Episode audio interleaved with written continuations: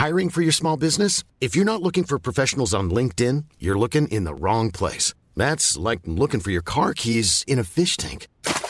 LinkedIn helps you hire professionals you can't find anywhere else, even those who aren't actively searching for a new job but might be open to the perfect role. In a given month, over 70% of LinkedIn users don't even visit other leading job sites. So start looking in the right place. With LinkedIn, you can hire professionals like a professional. Post your free job on linkedin.com slash people today.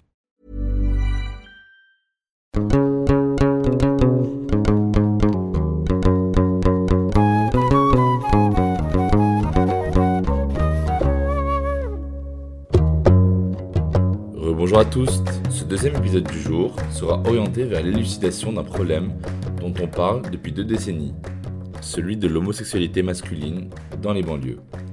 Au commencement, c'est l'insulte. Ensuite, il y a les attouchements, les menaces, les ruées de coups, l'exclusion, l'excommunication et bien sûr les violences sexuelles. Une fois de plus, un homme arabe homosexuel, c'est la honte de la communauté. Et du coup, tout le monde autour en fait une affaire personnelle, un problème à régler. Parfois même, d'après ce que disent certains, casser du PD devient une fierté. La discussion d'aujourd'hui est difficile parce que je ne voudrais pas qu'on continue à véhiculer des idées trop ancrées dans les esprits sur la violence inhérente à la cité ou aggraver la stigmatisation des quartiers dits chauds ou de ce que beaucoup ont appelé des ghettos. Mais il ne s'agit pas non plus de faire un déni complet du sexisme et de l'homophobie en banlieue. Il faut juste rappeler, comme l'a très justement dit Fatima Daz dans le huitième épisode de Jeans, que la banlieue n'a pas le monopole de l'homophobie.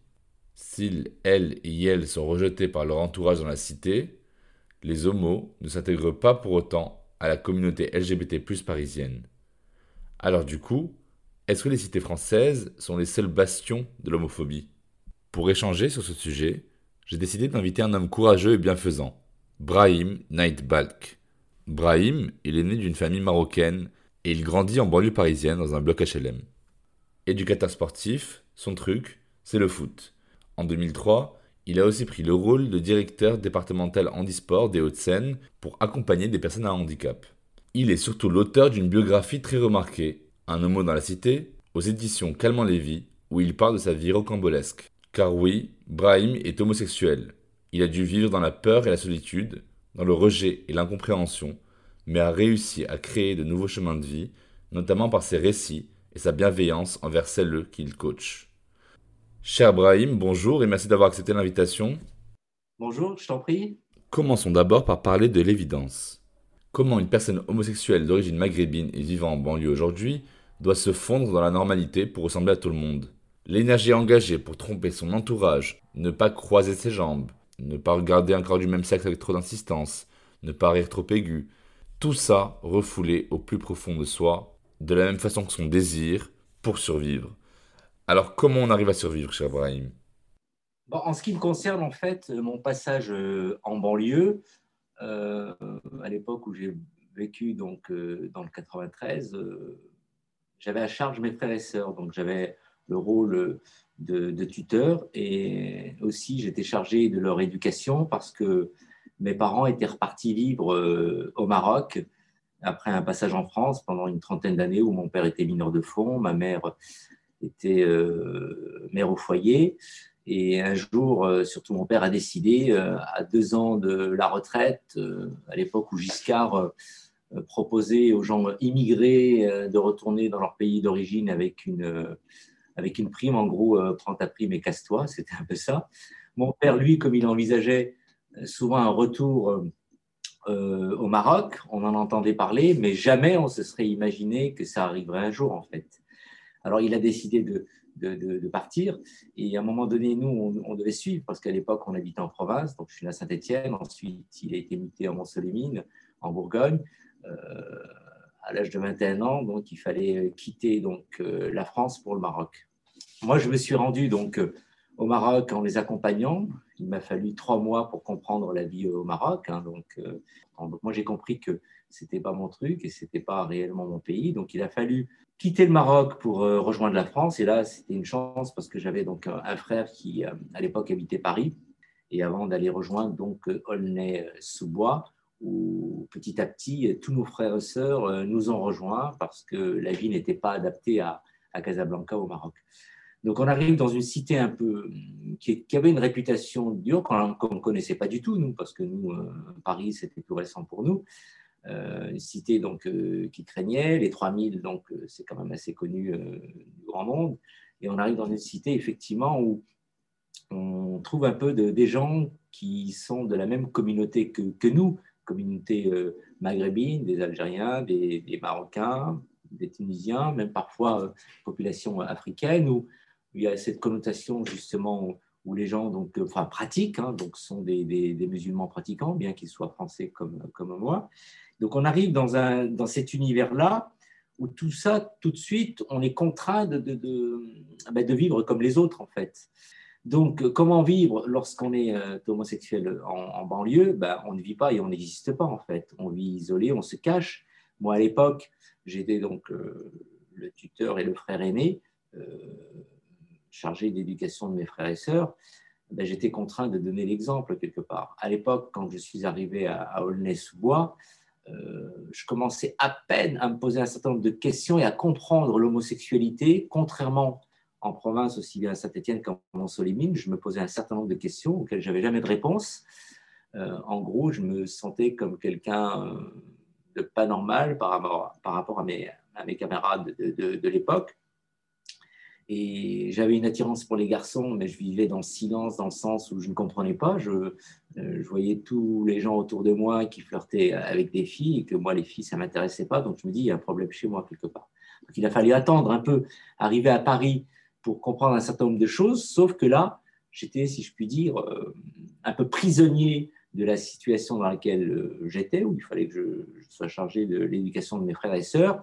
Et comme j'étais le frère aîné, l'homosexualité, il fallait surtout pas la mettre en avant euh, parce que je devais donner l'exemple quelque part et j'avais aussi des craintes que mes frères et sœurs découvrent cette homosexualité et, même dans le quartier que cette homosexualité soit, soit découverte quelque part.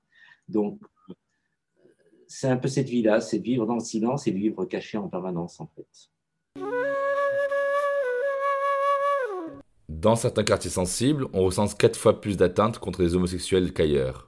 De janvier à septembre 2018, les dépôts de plainte où apparaît le caractère homophobe ont augmenté de 15% par rapport à la même période en 2017. Quels sont pour toi les différents types de masculinité en banlieue?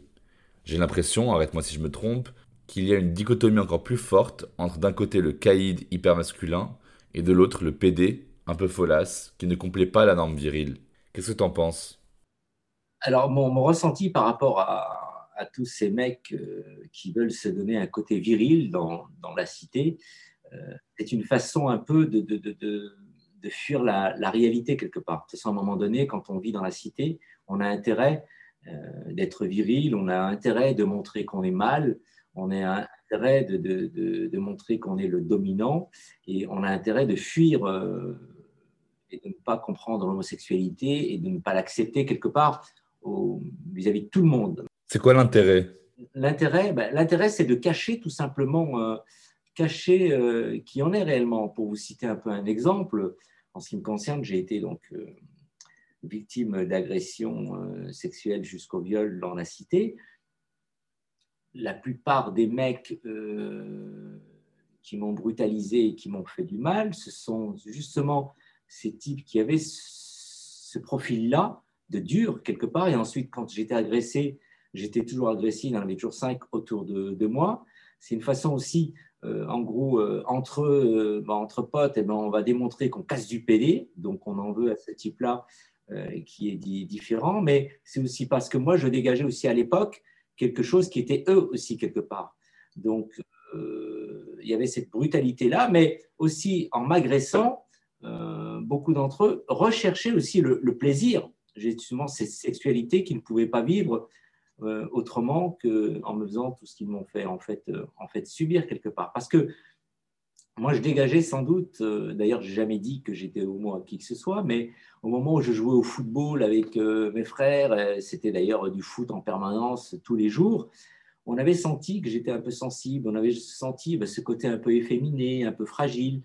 Et, tout ça, les, ceux qui se montrent un peu durs bah, détectent ça. Et après, je dégage quelque part une image qui se refuse à eux-mêmes, parce que aujourd'hui, même encore aujourd'hui, euh, plein de, Français de confession musulmane euh, n'acceptent pas l'homosexualité parce qu'il y a cette dominante, ben, la culture elle a un point quand même important, la religion aussi, et que de toute façon, accepter son homosexualité et la dévoiler au grand jour à sa famille, à ses potes, non, c'est que du impossible. Quoi.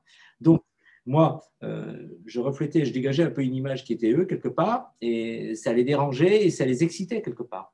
Donc, euh, la seule façon, eh ben, pour euh, s'échapper et se dégager de ce qu'ils sont eux réellement, eh ben, eh ben, on va violenter, on va se trouver du plaisir, en brutalisant les gens. On va faire ça en groupe parce que c'est démontré aux potes, comme je disais tout à l'heure, que vous voyez, on casse du PD, donc on se dédouane, surtout on n'est pas homo. C'est que je ressentais dans les actes qui me demandaient, c'est qu'il y avait ce plaisir quelque part qui, qui était là, et c'était euh, tous ceux qui m'ont brutalisé, tous en plus ce sont des gens différents les uns des autres, ce sont euh, des gens qui refoulaient l'homosexualité, et c'est ça qui est terrible. alors je suis désolé par avance de remettre sur le tapis des choses qui sont très très douloureuses, mais je voudrais que toutes les âmes sensibles parmi les auditorices soient prévenues avant que je pose la question suivante. Tu as malheureusement été victime de viol. Tu en parles dans des termes très crus et très précis dans ton ouvrage. Comment tu as pu te relever de ça? Alors en fait, en ce qui me concerne, euh, pour me relever de tout ça, euh, c'était une chance pour moi d'envisager d'écrire un livre. Euh, mais écrire un livre, déjà, c'était une forme pour moi thérapeutique écrire pour un peu verser tout ça. Écrire un livre, c'est pas forcément, c'est pour montrer du doigt la société dans laquelle on vit, dans toutes les sociétés, hein, euh, c'est que l'homosexualité, à une certaine époque, c'était pas si reconnu que ça par rapport à, aujourd'hui. Et euh, moi, en fait, ce livre, c'est montrer du doigt aussi bien les gens qui m'ont fait du mal, mais quand je dis montrer du doigt, non pas pour les... Parce qu'avec tout ça, moi, j'ai pris du, recul Aujourd'hui, moi, je préfère être à ma place qu'à la place de tous ces types qui m'ont violenté parce que moi, moi, je suis sorti de tout ça et que je suis pas emprisonné. Euh, il faut absolument vivre une vie euh, d'hétéro euh, en se mettant avec une femme, en ayant des enfants. Moi, ce n'est pas mon registre du tout. Et malheureusement, ces gens-là sont aujourd'hui emprisonnés, en fait, de ça.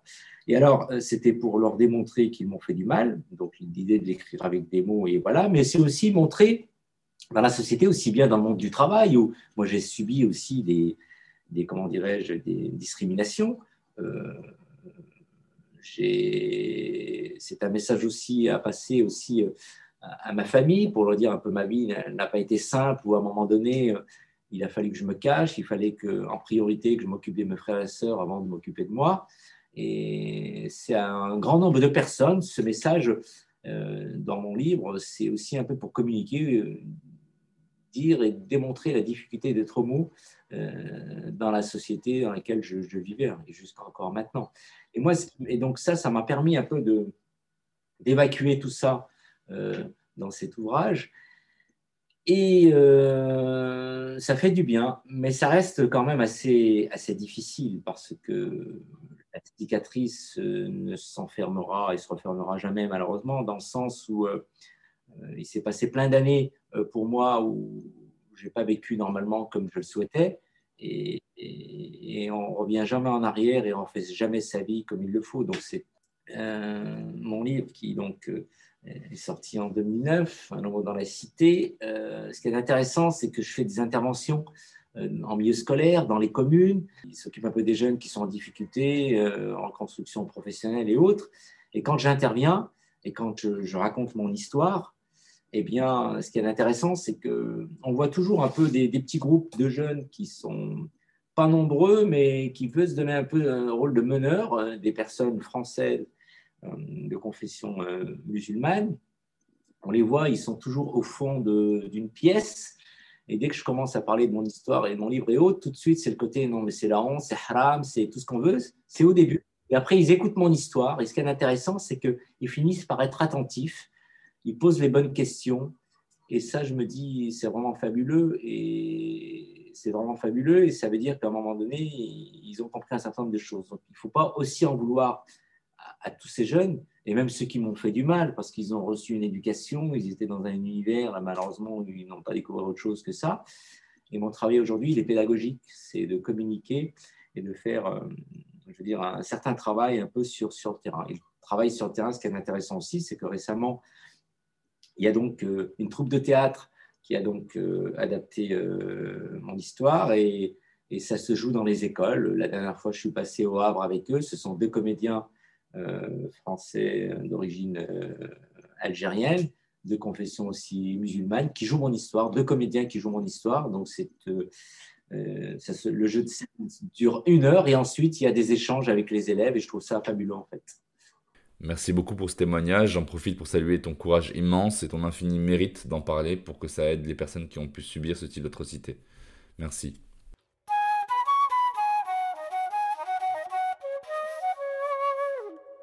Tu avais entraîné le club de foot Paris Foot Gay, contre qui des équipes de foot comme celle de Créteil refusaient de jouer puisqu'elle était constituée de musulmans pratiquants. Pourtant, les valeurs maîtresses du sport, pour moi, ce sont quand même la tolérance, le respect, la solidarité, la coopération. En plus, le foot a plutôt été dans l'histoire un sport masculin. Apparemment, ça ne suffit pas d'être un mec, il faut être aussi un mec hétéro, c'est ça? Effectivement. Alors c'est vrai que cette histoire, en plus, ce qui est le fou, c'est que l'histoire de Créteil-les-Belles, euh, c'est passé en 2009. C'était euh, en octobre 2009. Euh, C'était juste au moment où euh, un nouveau dans la cité sortait, en fait. Et Créteil-Bebel, effectivement, ne souhaitait pas rencontrer une équipe du Paris Foot Gay. Donc, les Créteil-Bebel était majoritairement constitué de, Français d'origine maghrébine, confession musulmane, et ils avaient adressé un message au Paris Foot Gay en disant qu'on ne souhaite pas rencontrer euh, euh, le Paris Foot Gay lors d'une compétition en coupe parce que on ne partage pas les mêmes valeurs quelque part en groupe. Donc, effectivement, les médias ont réagi sur ça. Le Paris Foot Gay, donc le président de l'époque, avait fait donc un communiqué de, presse, et tout de suite, ça fait, ça fait, ça a fait réagir les médias. C'est pour ça que parfois il faut faire attention. Les médias, il y a du bon et il y a du mauvais parce qu'à un moment, il ne faut pas toujours montrer les, les mêmes. Quoi. Il y a tout un travail que je suis en train de faire là maintenant, mais il faut, je dire, euh, il faut être pédagogue, il faut, être, il faut de la pédagogie en fait. Donc, effectivement, je veux dire encore une fois, le, foot, et ça reste un problème, le foot en, règle générale, hein, euh, il y a toujours ce côté macho qui domine et qu'il faut le temps pour faire évoluer aussi euh, les mentalités. Dans cette pratique-là. Il y a aujourd'hui des associations qui travaillent avec la, Fédération française de foot pour justement visibiliser les LGBT+, et faire tout un travail pour que l'homophobie et toutes les discriminations euh, ne soient plus dans, dans le monde du foot, en fait.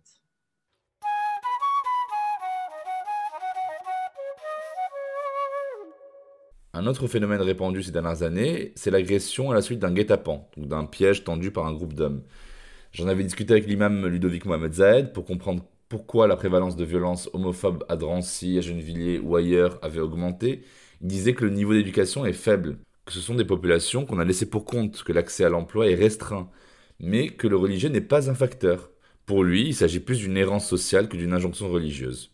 Alors sans justifier la violence autour de ça, est-ce que tu penses que ces paroles se confirment dans la réalité que tu as vécue?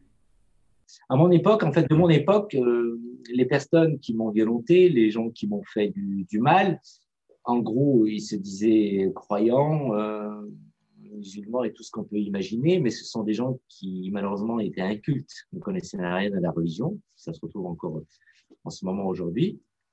Donc, ils n'avaient pas d'éducation d'ailleurs religieuse parce que les parents leur donnaient, euh, leur transmettaient ce qu'ils pouvaient. La plupart du temps, je vois même avec mes parents, on a en gros à l'époque, je faisais le ramadan euh, quand j'étais jeune. Je le fais bien sûr plus maintenant, mais on pratiquait, ils pratiquaient comme ils pouvaient, comme ils savaient. Euh, ils n'avaient pas cette culture euh, vraiment religieuse, qu'ils n'ont pas étudié et autres. Donc, c'est ce qui est transmis. de mon époque, c'est ce qui a été aussi transmis à, ces jeunes-là, quelque part. Et en gros, eh ben, c'est l'exemple. En gros, respecter tes parents, respecter ta religion, même si tu n'as jamais lu le Coran et autres. Voilà. Donc, euh, on a affaire quand même à des gens qui sont, euh, qui sont assez incultes et qui osent parfois violenter. Bah, à Gennevilliers, il y a, je ne me souviens plus de son prénom, euh, qui a été assez médiatisé, là, qui s'est fait tabasser, je ne sais plus son nom. Lies Alouane. Yes, ouais. Lies Alouane, en fait, a, subi des violences que moi, j'avais déjà subies il y a une vingtaine d'années, en fait. Parfois, ça n'a pas trop, trop évolué. Mais après, la religion, elle a, elle a quand même un petit rôle. Moi, je vois, par exemple, je prends l'exemple de j'ai des nièces qui, la plus grande aujourd'hui, elle doit avoir une trentaine d'années, elles ont toutes étudié.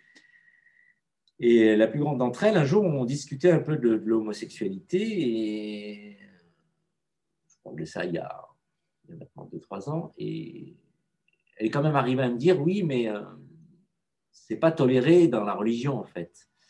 Donc, j'ai une nièce un peu qui est quand même influencée par le, papa, qui, qui, impose un certain nombre de, règles. Et de, voilà, donc, elle, est dans cette culture religieuse, donc elle suit son truc. Quoi. Et naturellement, ma, ma, nièce n'ira jamais euh, agresser euh, une personne dans la rue ou autre. Mais il y a quand même ça, en gros. Et moi, ce qui, m'avait, ce qui était difficile, en fait, pour moi, c'était euh, qu'elle ose me dire oui, mais c'est quelque chose qui n'est pas normal et que les homosexuels ne sont pas considérés.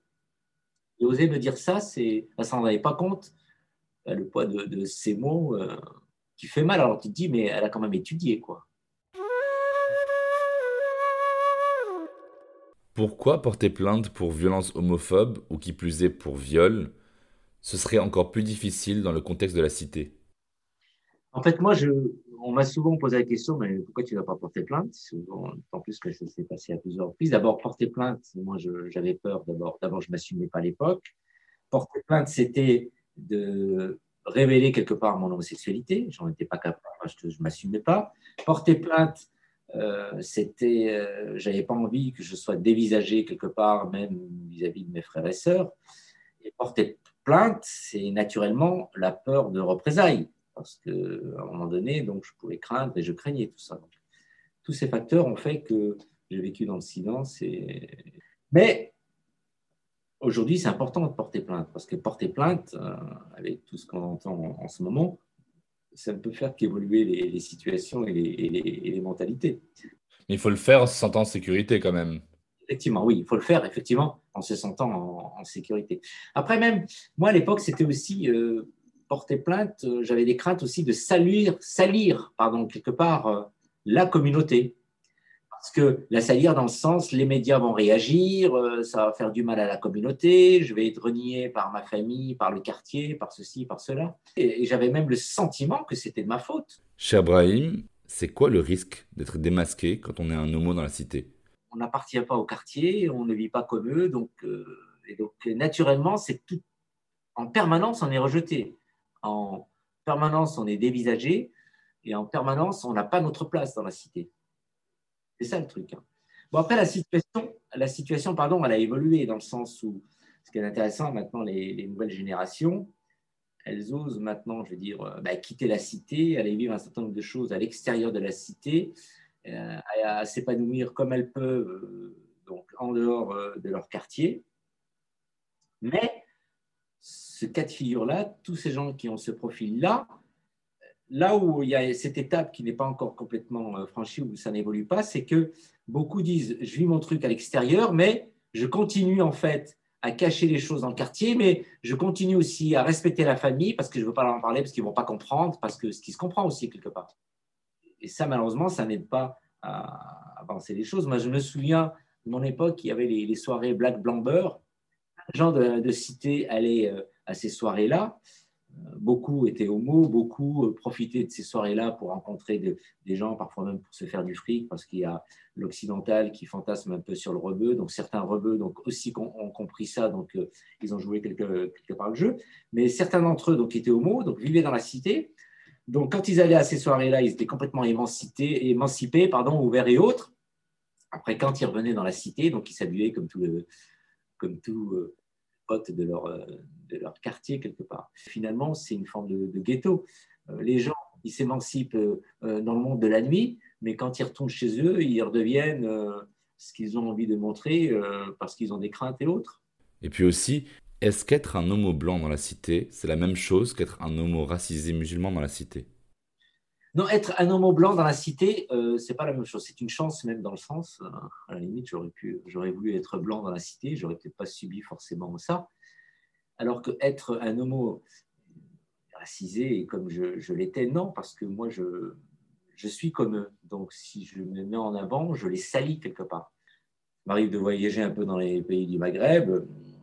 Certaines personnes au Maghreb pensent que bah, l'homosexualité, euh, c'est les Blancs qui, qui, c'est à cause d'eux quelque part. En fait, c'est eux qui ont importé tout ça. Mais moi, non. Euh, du fait que j'ai les, je sois de même confession que ces garçons-là, le fait que j'ai la même culture, donc j'étais considéré comme euh, quelqu'un qui, qui, les salissait en fait. Et tout ça, il fallait pas.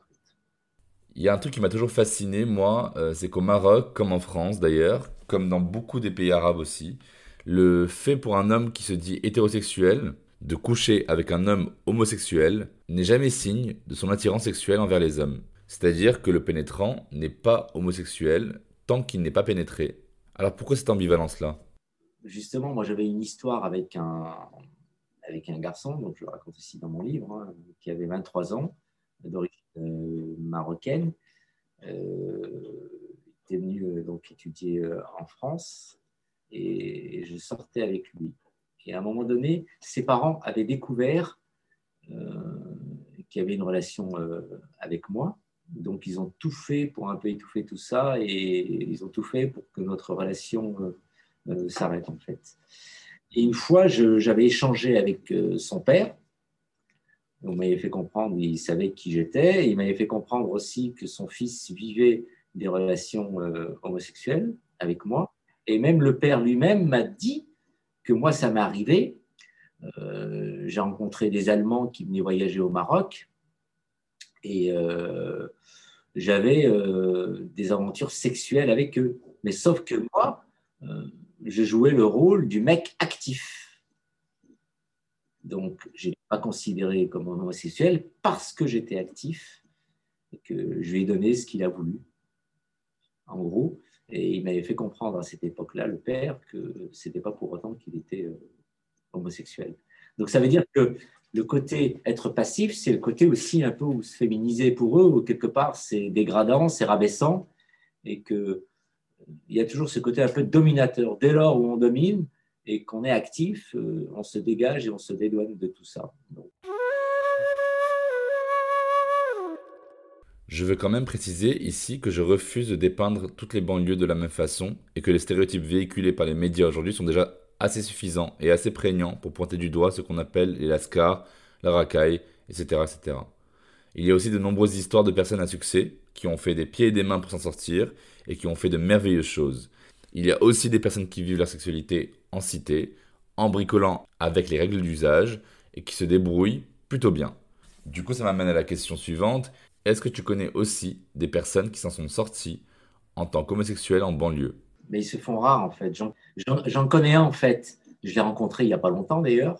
C'était dans le cadre d'un projet de livre parce que mon idée c'est de interviewer euh, des Français de confession musulmane qui sont homosexuels et qui s'en sont sortis. Ce sont des gens qui sont homos, qui s'assument complètement, euh, je veux dire, quand ils sont avec des amis euh, à l'université ou dans leurs écoles, mais dès qu'il s'agit de la sphère privée, ça reste quelque part un, problème encore. Après, il en a un certain nombre qui osent affronter leur famille et où ils ont parlé de leur homosexualité. Ça, c'est aussi quelque chose d'intéressant et j'en connais un certain nombre aussi. Maintenant, j'envie un peu ces, euh, jeunes-là parce qu'ils ont quand même franchi un pas que moi, je n'ai jamais pu euh, franchir déjà. Je voudrais aussi encourager les auditorices, d'autant plus si elles se sentent concernées par nos propos, à écouter votre émission Homo Micro une émission de radio en direct chaque lundi à 20h30 sur RFPP 106.3 FM à Paris, qui traite de tous les sujets relatifs aux différentes identités LGBTQI.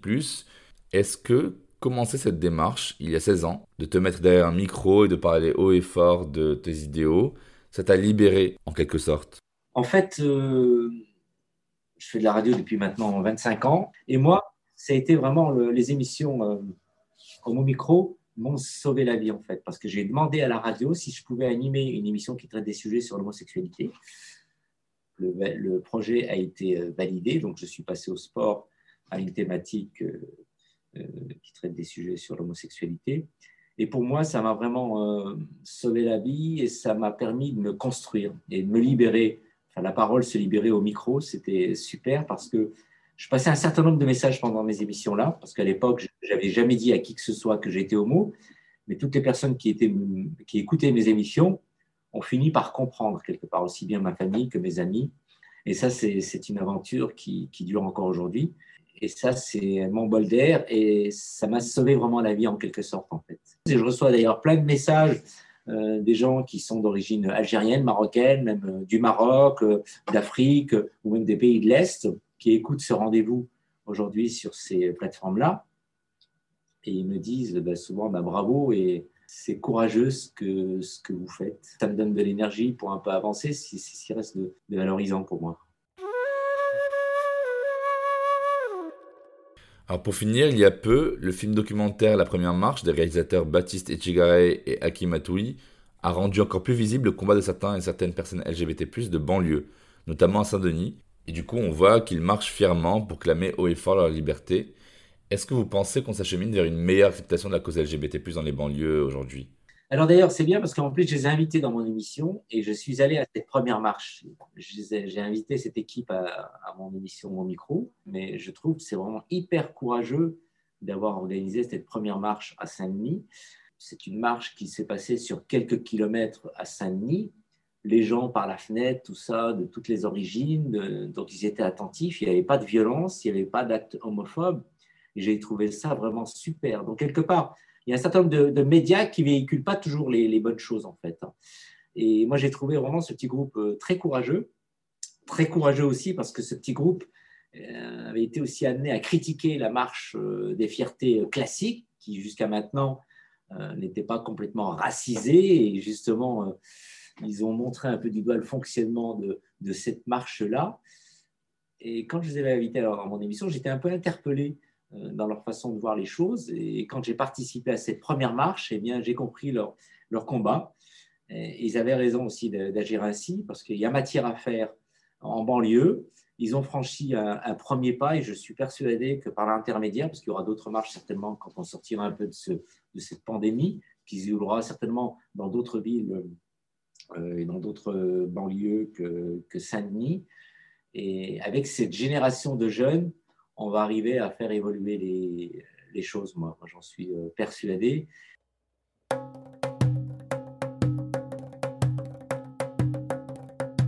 Nous allons conclure, mais avant, dans chaque épisode de Jeans, on déconstruit ensemble un mythe ou un mytho qu'on m'a dit ou que j'ai souvent entendu. Une amie blanche me disait l'autre jour Ouais, de toute façon, les homos arabes, ils vivraient jamais toutes ces horreurs s'ils n'étaient pas enfermés dans leur ghetto. Il n'y a que très peu de chanceux qui finissent par habiter tranquille à Paris.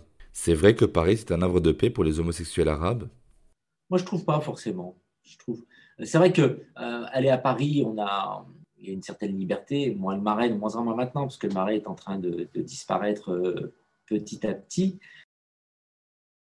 C'est un havre de paix, oui et non. Parce que le problème, c'est qu'encore aujourd'hui, quand on, va dans ces quartiers-là, comme je disais tout à l'heure, le rebeu, il a tendance un peu à faire fantasmer. Donc, on a notre place aussi par ça, en fait par exemple, moi, les premiers temps, quand je suis allé à Paris, j'ai commencé un peu à aller rencontrer euh, les gens de ma, communauté, en fait, eh ben, je voyais les gens euh, qui étaient différents de moi et moi, je, c'est un miroir qui me renvoyait où c'était pas moi quelque part. Et j'avais pas forcément envie d'être dans, le quartier du Marais et autres, en fait. J'avais envie de revenir dans ma banlieue, j'avais envie de. Parce que c'était pas moi quelque part. Les gens que je voyais, eh ben, ce n'était pas moi quelque part. Mais je crois, moi, en ce qui me concerne, que s'il fallait faire évoluer les choses, il faut aussi oser rester dans son quartier, lutter dans son quartier pour qu'il y ait une visibilité aussi LGBT, dans les quartiers. Tout à l'heure, on parlait de ces jeunes qui ont organisé leur première marche. Il n'y a pas que Paris, en fait. Je te remercie infiniment d'avoir pris le temps de répondre à mes questions, cher Brahim. Merci. Merci pour ton programme également. Si je devais rappeler quelques points essentiels à retenir, ce serait 1. Grâce au travail de terrain de Stop Homophobie SOS Homophobie, Shams, Flag, Le Refuge et beaucoup d'autres associations militantes, les actes, menaces, insultes et violences LGBT-phobes sont de plus en plus dites haut et fort. Il y a un vrai mouvement de du silence et les personnes gays qui habitent en cité ont plus d'exemples qui leur ressemblent et qui vivent ce qu'elles vivent. La première étape est celle de sortir de la solitude. 2. Les cités n'ont pas le monopole de l'homophobie. Habiter en plein cœur du marais et être un homme arabe gay n'a jamais prémuni contre des insultes et des violences homophobes ou racistes. La croyance populaire qui veut que tout ça n'existe plus en 2021 n'est qu'une façon de se voiler la face. Au contraire, il faut faire face à toutes les discriminations et agressions, où qu'elles soient. 3. Certes, certaines banlieues des grandes villes françaises sont des lieux peu sûrs, où le sexisme et l'homophobie sont légion, avec des agressions à caractère homophobe plus importantes que dans les milieux urbains. Mais la généralisation est toujours outrancière. Arrêtons de parler des banlieues comme un tout unifié où règne le mal et le mal. Parfois, c'est juste bien ou bien, et c'est très bien comme ça. Merci de nous avoir écoutés, vous trouverez toutes les références évoquées dans la description de cet épisode. Je vous mets aussi plein de bouquins et de films en rapport avec la thématique de l'épisode pour les plus curieuses et les plus curieux d'entre vous. Gardez vos écouteurs, je vous donne rendez-vous tout de suite pour un troisième épisode sur la même thématique de la sexualité en banlieue, mais cette fois-ci du point de vue lesbien, avec la sociologue Salima Amari. Que vous soyez sur Spotify, Apple Podcasts, Google Podcasts, Deezer ou autre, n'oubliez pas de vous abonner au podcast Jeans et de laisser vos questions, vos commentaires. Abonnez-vous au compte jeans-du-bas podcast sur Instagram partagez autour de vous et n'hésitez surtout pas, mais alors surtout pas, à bien noter l'épisode s'il vous a intéressé. A tout de suite dans Jeans.